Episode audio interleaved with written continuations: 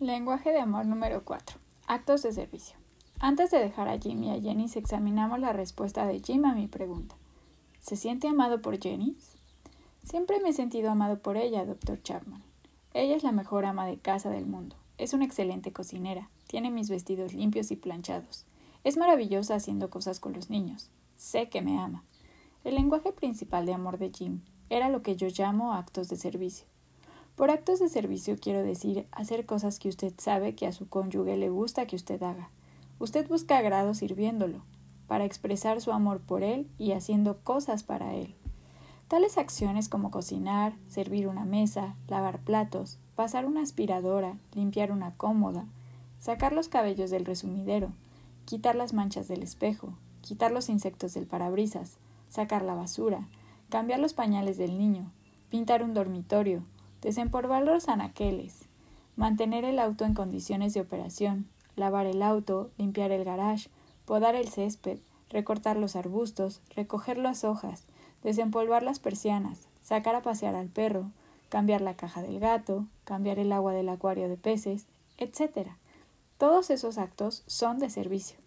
Requieren pensamiento, planificación, tiempo, esfuerzo y energía si se hacen con un espíritu positivo, son en verdad expresiones de amor.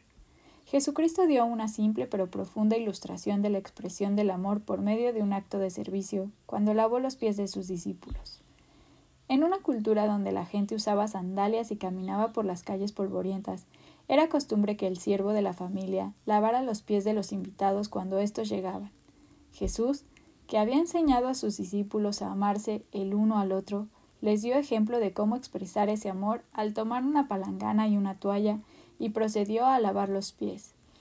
Después de esa simple expresión de amor, los animó a seguir su ejemplo. Anteriormente Jesús había indicado que en su reino los que quisieran ser grandes serían siervos. En la mayoría de las sociedades los que son grandes se enseñaron sobre los que son más pequeños. Pero Jesucristo dijo que los que eran grandes debían servir a los demás. El apóstol Pablo resumió esa filosofía cuando dijo Siervos los unos, servíos los unos a los otros en amor. Descubrí el impacto de los actos de servicio en la pequeña villa de China Grove, en Carolina del Norte. China Grove fue asentada originalmente entre arbustos de frambuesa china, no lejos del legendario Mayberry, de Andy Griffith y a una hora y media del Monte Pilot. Al momento de escribir esta historia, China Grove es ya un pueblo textil con una población de 1.500 habitantes. Yo había estado lejos por más de 10 años, estudiando antropología, sociología y teología, y cumplía mi visita semianual para mantenerme en contacto con mis raíces. Conocía a casi todos menos al doctor Shin y al doctor Smith, quienes trabajaban en la fábrica de tejidos. El doctor Shin era el médico y el doctor Smith era el dentista. Y por supuesto, allí estaba el predicador Blackburn, que era el pastor de la iglesia. Para la mayoría de parejas en China Grove, la vida se centraba en el trabajo y en la iglesia. La conversación de toda la fábrica tenía que ver con la última decisión del superintendente y cómo se afectaba ésta a sus trabajos en particular. Los servicios en la iglesia se centraban principalmente en los anticipados gozos del cielo. En este pristino escenario americano descubrí el lenguaje de amor número 4. Estaba bajo un árbol, luego de haber salido de la iglesia un domingo cuando Mark y Mary se me acercaron. No los reconocí a ninguno de ellos. Supuse que habría crecido mucho mientras ellos estaban lejos. Mark se presentó diciendo Sé que ha estado estudiando consejería. Sonreí y dije Bueno, un poquito. Tengo una pregunta, dijo. ¿Puede una pareja permanecer casada si no se ponen de acuerdo en nada? Esta era una de esas preguntas teóricas que yo sabía que tenían una raíz personal. Hice a un lado la naturaleza teórica de su pregunta y le hice una pregunta personal. ¿Por cuánto tiempo han estado casados? Dos años, respondió. Y no nos ponemos de acuerdo en nada. Deme algunos ejemplos, continuó. Bueno, uno es que Mari no le gusta que yo vaya de cacería, Trabajo en la fábrica toda la semana y me gusta ir de cacería los sábados. No todos los sábados, sino cuando es temporada. Mari, que había estado callada hasta ese momento, interrumpió. Y cuando la temporada de cacería termina, él se va de pesca. Y además no caza solamente los sábados, a veces hasta deja de trabajar para ir a cazar. Una o dos veces al año dejó de trabajar uno o dos días para ir de cacería a las montañas con algunos compañeros, no creo que hay nada malo en eso. ¿En qué más no se ponen de acuerdo? pregunté. Bueno, ella quiere que vaya a la iglesia todo el tiempo. No me importa ir el domingo por la mañana, pero el domingo por la noche quiero descansar. Está bien si ella quiere ir, pero no creo que yo deba ir. Nuevamente Mari habló. En verdad no quieres que vaya tampoco, dijo. Haces un alboroto cada vez que paso la puerta. Sabía que las cosas no se iban a solucionar en un día caluroso bajo la sombra de un árbol frente a una iglesia, pero como un joven aspirante consejero, temía que yo no podía parar el asunto. Y como había sido entrenado para preguntar y escuchar, continué. ¿En qué otras cosas no están de acuerdo? En esta ocasión fue Mary quien respondió. Quiere que permanezca en el hogar todo el día y que trabaje en la casa, dijo. Se pone furioso si voy a ver a mi madre o voy de compras o algo. No me importa que vaya a ver a su madre, dijo él, pero cuando vuelvo a casa me gusta ver todo limpio. Algunas semanas no arregla la cama por tres o cuatro días, y la mitad del tiempo ni siquiera ha comenzado a preparar la cena. Yo trabajo mucho y me gusta comer cuando llego a casa. Además, la casa es un verdadero caos, continuó el muchacho. Las cosas del niño están tiradas por el piso. El niño está sucio y a mí no me gusta la inmundancia. La inmundicia. Ella parece feliz de vivir en un chiquero. No tenemos muchas cosas. Vivimos en una casa pequeña de la fábrica, pero por lo menos debe estar limpia. ¿Qué hay de malo si él me ayuda en la casa? preguntó Mari. Él se comporta como un esposo que cree que no debe hacer nada en la casa. Todo lo que quiere es trabajar y cazar. Quiere que yo haga todo. Hasta quiere que lave el auto. Pensando que sería mejor comenzar a buscar soluciones antes que continuar buscando más desacuerdos, miré a Mark y le pregunté Mark, cuando estaban de novios, antes que se casaran, ¿se iba de cacería todos los sábados? La mayoría de los sábados, dijo, pero siempre llegaba a casa a tiempo para verla el sábado por la noche. La mayor parte de las veces llegaba a casa a tiempo para lavar mi camión antes de ir a verla. No me gustaba ir a verla con un camión sucio. Mari, ¿qué edad tenía cuando se casó? le pregunté. Dieciocho años, dijo. Nos casamos poco después de que terminé mi escuela secundaria. Mark se graduó un año antes que yo y ya estaba trabajando. Durante los años de escuela secundaria, ¿con qué frecuencia Mark la visitaba? inquirí. Venía casi todas las noches, dijo ella. En verdad, venía por las tardes y a menudo se quedaba y comía con mi familia. Me ayudaba a hacer los trabajos de la casa y luego nos sentábamos y conversábamos hasta la hora de la comida. Mark, ¿qué hacían los dos después de la comida? pregunté.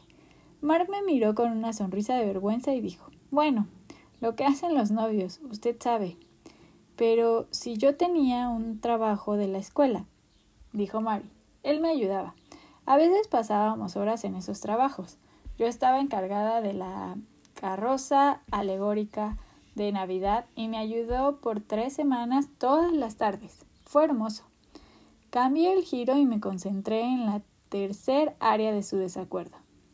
Mark, cuando estaba de novio, ¿iba a la iglesia con Mary los domingos por la noche? Sí, iba, respondió.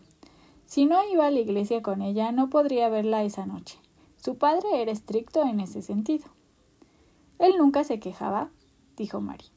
En realidad parecía disfrutarlo. Inclusive nos ayudaba con el programa de Navidad después de que terminábamos de hacer la carroza alegórica, comenzábamos a trabajar en el programa para la iglesia. Pasábamos como dos semanas trabajando en eso. Él es muy bueno cuando se trata de pintar y de arreglar escenarios.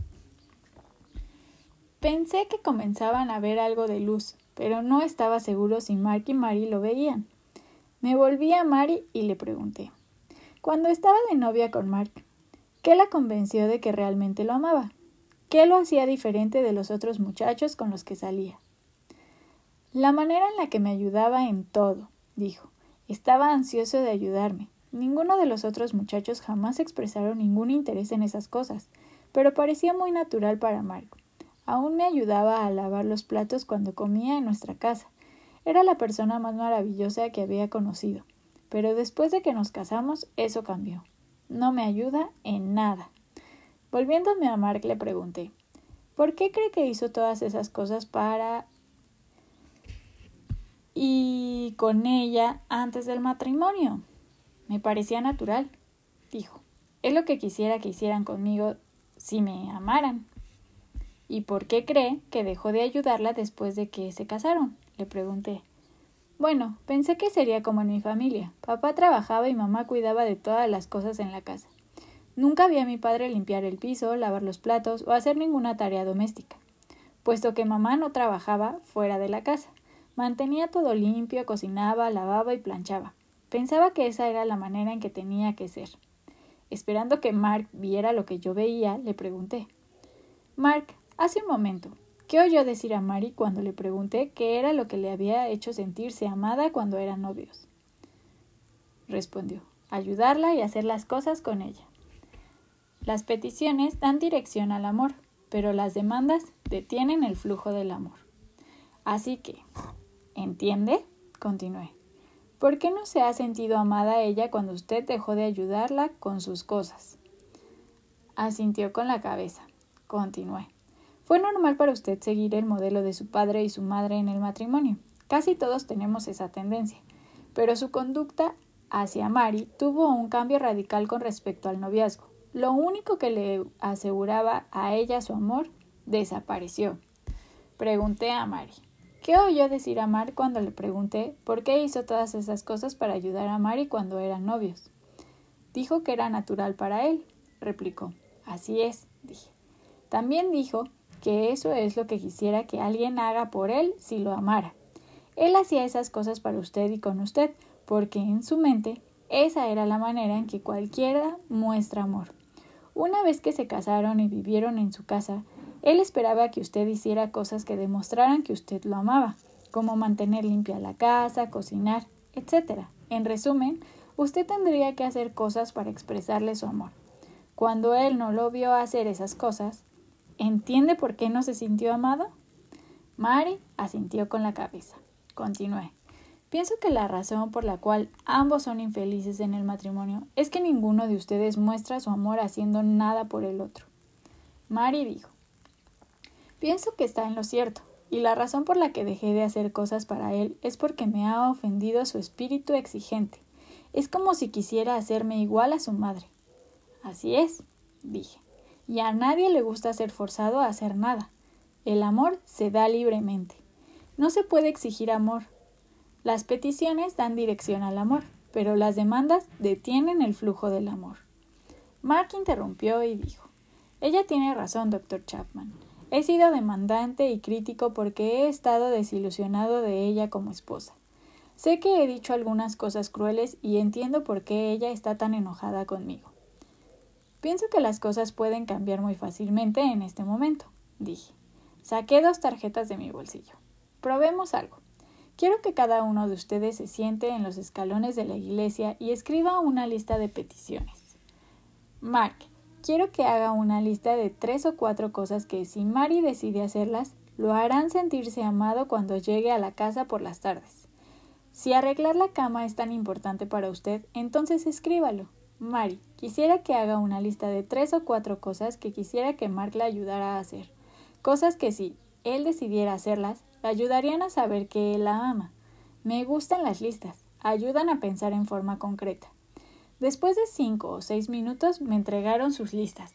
La de Mark decía arreglar las camas todos los días, tener lavada la cara del niño cuando llegue a casa, guardar sus zapatos en el guardarropa antes de que llegue a casa, haber comenzado a cocinar antes de que llegue a casa para que podamos comer en 30 o 45 minutos después de mi llegada. Leí la lista en voz alta y dije a Mark Entiendo que si ella acepta cumplir con esto, usted lo tomará como un acto de amor hacia usted. Así es, dijo. Si ella hace esas cuatro cosas, habrá recorrido un gran trecho en mi cambio de actitud hacia ella. Entonces leí la lista de Mary. Quiero que lave el auto todas las semanas en vez de esperar que yo lo haga. Quiero que cambie los pañales del niño cuando llegue a casa por la tarde, especialmente si estoy cocinando. Quiero que pase la aspiradora en la casa una vez a la semana. Quiero que corte el césped todas las semanas en el verano y no deje que crezca tanto, lo que me hace sentir avergonzada por mi patio.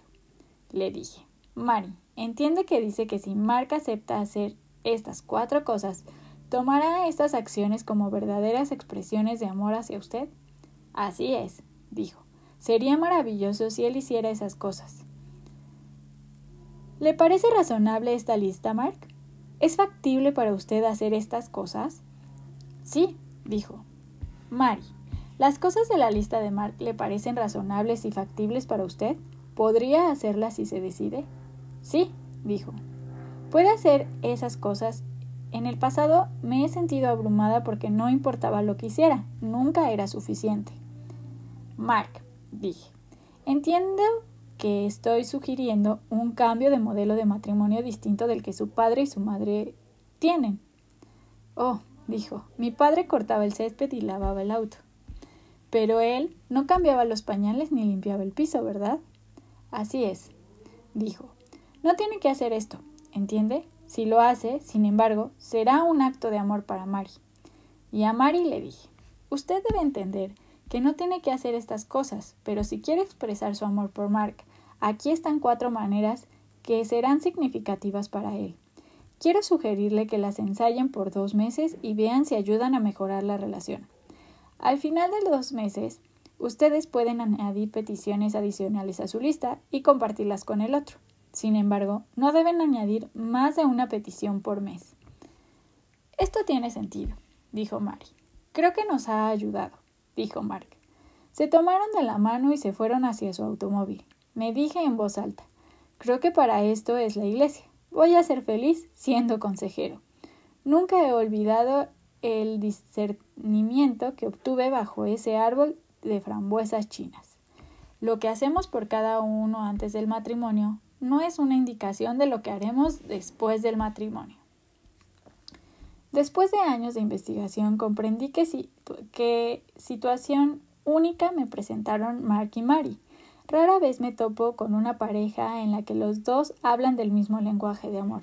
Para ambos, los actos de servicio era su lengua principal del amor. Cientos de individuos pueden identificarse con Mark o con Mary y reconocer que la manera principal en la que ellos se sienten amados es por aquellos actos de servicio de parte de su cónyuge. Guardar los zapatos, cambiar los pañales, lavar los platos o el auto, limpiar o podar, habla mucho para aquel individuo para quien los actos de servicio son el lenguaje principal de amor. A la mujer usted se pregunta, si Mark y Mary tenían el mismo lenguaje principal de amor, ¿por qué tenían tantas dificultades? La respuesta radica en el hecho de que los dos Hablaban diferentes dialectos, hacían cosas para el otro, pero no las más importantes. Cuando fueron forzados a pensar concretamente, fácilmente identificaron sus dialectos específicos. Para Mari era lavar el auto, cambiar los pañales, limpiar el piso y podar el césped, mientras que para Mark era arreglar la cama, lavar la cara del niño, guardar los zapatos y tener la cena preparándose cuando él llegara a casa. Cuando comenzaron a hablar los dialectos adecuados, su tanque de amor comenzó a llenarse. Puesto que los actos de servicio eran su lenguaje principal de amor, aprender el lenguaje específico del otro era relativamente fácil para ellos. Antes de dejar a Mark y a Mary, me gustaría hacer otras observaciones. Primero, ellos ilustran claramente que aquello que hacemos antes del matrimonio no es en ninguna indicación de lo que haremos después de la boda. Antes de casarnos somos empujados por la fuerza de la obsesión del enamoramiento. Después volvemos a ser lo que éramos antes de enamorarnos. Nuestras acciones son influidas por el modelo de nuestros padres, por nuestra propia personalidad, nuestra percepción del amor, nuestras emociones, necesidades y deseos. Solamente una cosa es cierta en relación con nuestra conducta. No será la misma conducta que teníamos cuando estábamos atrapados en el enamoramiento. Eso me lleva a la segunda verdad ilustrada por Mark y Mary. El amor es una condición que no puede ser coercionada. Mark y Mary se criticaban mutuamente sus conductas y no iban a ninguna parte. Una vez que comenzaron a hacerse peticiones, más que demandas, su matrimonio comenzó a restablecerse. Las críticas y las demandas tienen la tendencia de llevarnos a los extremos. Con suficiente crítica usted puede conseguir que su cónyuge haga algo que usted quiere, pero no lo hará como una expresión de amor. Usted puede dar una dirección al amor haciendo peticiones. Quiero que laves el auto, cambies los pañales del niño, que cortes el césped. Pero no puedo crear la voluntad de amar. Cada uno de nosotros debe decidir diariamente amar o no amar a su cónyuge. Si decidimos amar, entonces expresémoslo de la manera en que las peticiones de nuestro cónyuge hagan nuestro amor más efectivo emocionalmente. Hay una tercera verdad que solo el amante maduro puede oír. La crítica de mi cónyuge en relación con mi conducta me da el indicio más claro de cuál es el lenguaje principal de amor. Las personas tienden a criticar más a su cónyuge en el área en la que ellas tienen la necesidad más grande. Su crítica es una manera inefectiva de pedir amor. Si entendemos eso, puede ayudarnos a procesar su crítica de una manera más productiva. Una esposa puede decir a su esposo, después de oír una crítica, suena como que es demasiado importante para ti. ¿Podrías explicar por qué es tan importante? La crítica necesita a menudo una aclaración. Iniciar una conversación puede cambiar la crítica en una petición, en lugar de quedar como una demanda. La constante condenación de Mary por la cacería de Mark no era una expresión de odio de ella por la casa, sino que ella culpaba a la casa de impedir que Mark lavara el auto, limpiara la casa y cortara el césped. Cuando él aprendió a llenar la necesidad de amor de ella, usando su lenguaje principal de amor, ella fue libre para apoyarlo en sus actividades de casa. Monigote o esposa. Le he servido por veinte años. He dependido de él para todo. He sido su monigote. No me ha tomado en cuenta para nada. Me ha maltratado, me ha humillado delante de mis amigas y de la familia. No lo odio, no le deseo ningún mal, pero me ha herido y yo no quiero vivir más con él. Esa esposa ha realizado actos de servicio por veinte años, pero no han sido expresiones de amor. Fueron cosas que hizo por temor, culpa y resentimiento. Un monigote es un objeto inanimado. Puede hacer lo que quiera con él. Puede ser su siervo, pero no su compañero. Cuando tratamos a nuestros cónyuges como objetos, descartamos la posibilidad del amor, la manipulación por medio de la culpa. Si fueras un buen cónyuge, harías esto por mí. No es un lenguaje de amor. La coerción por el temor, tú harás esto o lo lamentarás, es ajena al amor. Debido a los cambios sociológicos de los últimos 30 años, ya no hay un estereotipo común del papel masculino y femenino en la sociedad occidental. Ninguna persona puede ser un monigote. Podemos dejar que nos utilicen, pero en realidad somos criaturas con emociones, pensamientos y deseos, y tenemos la capacidad de tomar decisiones y actuar. Dejar que otros nos usen o manipulen no es un acto de amor, en realidad es un acto de traición. Usted está permitiendo que él o ella desarrollen hábitos inhumanos. El amor dice, te amo demasiado para permitir que me trates de esta manera. No es bueno para ti ni para mí. Vencer los estereotipos. Aprender el lenguaje amoroso de los actos de servicio requeriría que algunos de nosotros examinemos nuestros estereotipos de los papeles de los esposos y las esposas.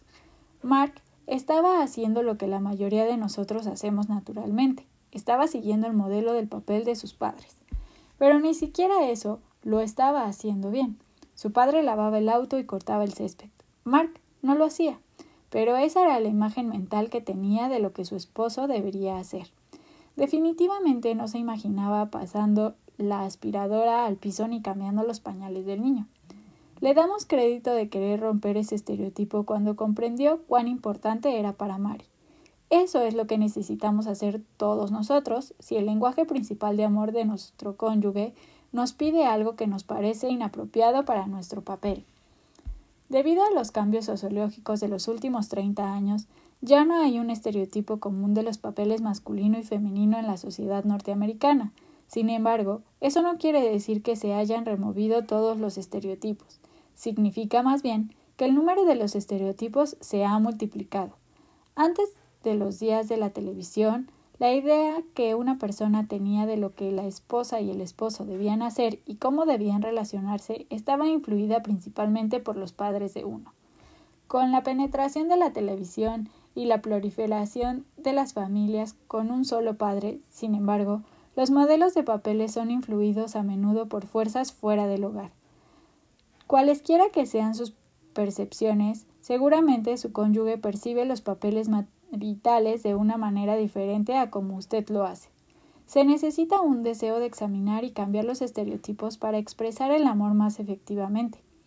Recuerde, el mantener los estereotipos no da réditos, pero sí hay grandes beneficios en llenar las necesidades emocionales de su cónyuge. Recientemente una esposa me dijo, Doctor Chapman, voy a enviar a todos mis amigos a su seminario. ¿Y por qué lo haría? Inquirí. Porque eso ha cambiado radicalmente nuestro matrimonio, dijo. Antes del seminario, Bob nunca me ayudaba en nada. Los dos comenzábamos nuestras carreras enseguida que salíamos de la universidad, pero mi papel fue siempre hacer todo en la casa. Era como si nunca se hubiera cruzado por su mente el ayudarme en nada. Después del seminario vino y me preguntó ¿En qué puedo ayudarte esta noche? Era sorprendente. Al principio no podía creer que fuera real pero ha persistido por tres años. Tengo que admitir que hubo un momento difícil y hasta humorísticos en esas primeras semanas porque él no sabía cómo hacer nada. La primera vez que se puso a lavar ropa usó blanqueador no diluido en vez de detergente corriente. Nuestras toallas azules salieron con lunares blancos. Luego puso lo que sobraba de la limpieza del baño en la pileta de la cocina del lado del triturador Sonaba raro, y luego comenzaron a salir burbujas de jabón. No sabía lo que pasaba hasta que apagué el triturador de basura. Metí mi mano y saqué lo que quedaba de una barra de jabón del tamaño de un cuarto. Pero él me estaba amando en mi lenguaje, y mi tanque estaba llenándose. Ahora él sabe cómo hacer todas las cosas de la casa y siempre anda buscando cómo ayudarme. Pasamos mucho tiempo juntos porque no tengo que trabajar todo el tiempo. Créame, He aprendido el lenguaje de él y tengo el tanque lleno. ¿Es así de sencillo? Sencillo sí. Fácil no. Bob tuvo que hacer muchos esfuerzos para romper el estereotipo con el que había vivido por 35 años. No fue fácil, pero él diría que aprender el lenguaje de amor de su cónyuge y decidir hablarlo causó un gran impacto en el ambiente emocional del matrimonio. Ahora Vayamos al lenguaje del amor número 5.